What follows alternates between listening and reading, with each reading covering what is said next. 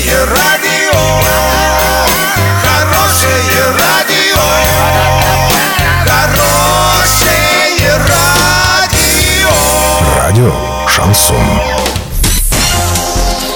В студии с новостями Олеся Колпакова. Здравствуйте. Спонсор выпуска «Строительный бум». Низкие цены всегда. Картина дня за 30 секунд. В Орске проведут реконструкцию объездной дороги от Гайского шоссе до улицы Достоевского.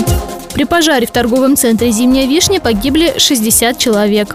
Подробнее обо всем. Подробнее обо всем. В Комитете архитектуры администрации Орска обсуждался вопрос реконструкции объездной дороги от Гайского шоссе до улицы Достоевского. В данный момент асфальт там сильно изношен и покрыт многочисленными ямами. На суд общественности представили проект автодороги. Согласно документации, земельный участок, на котором она располагается, находится в муниципальной собственности. Протяженность дороги составляет более 6 километров. Общественный транспорт здесь не курсирует. После реконструкции асфальтового покрытия пропускная способность дороги составит 1000 автомобилей в час.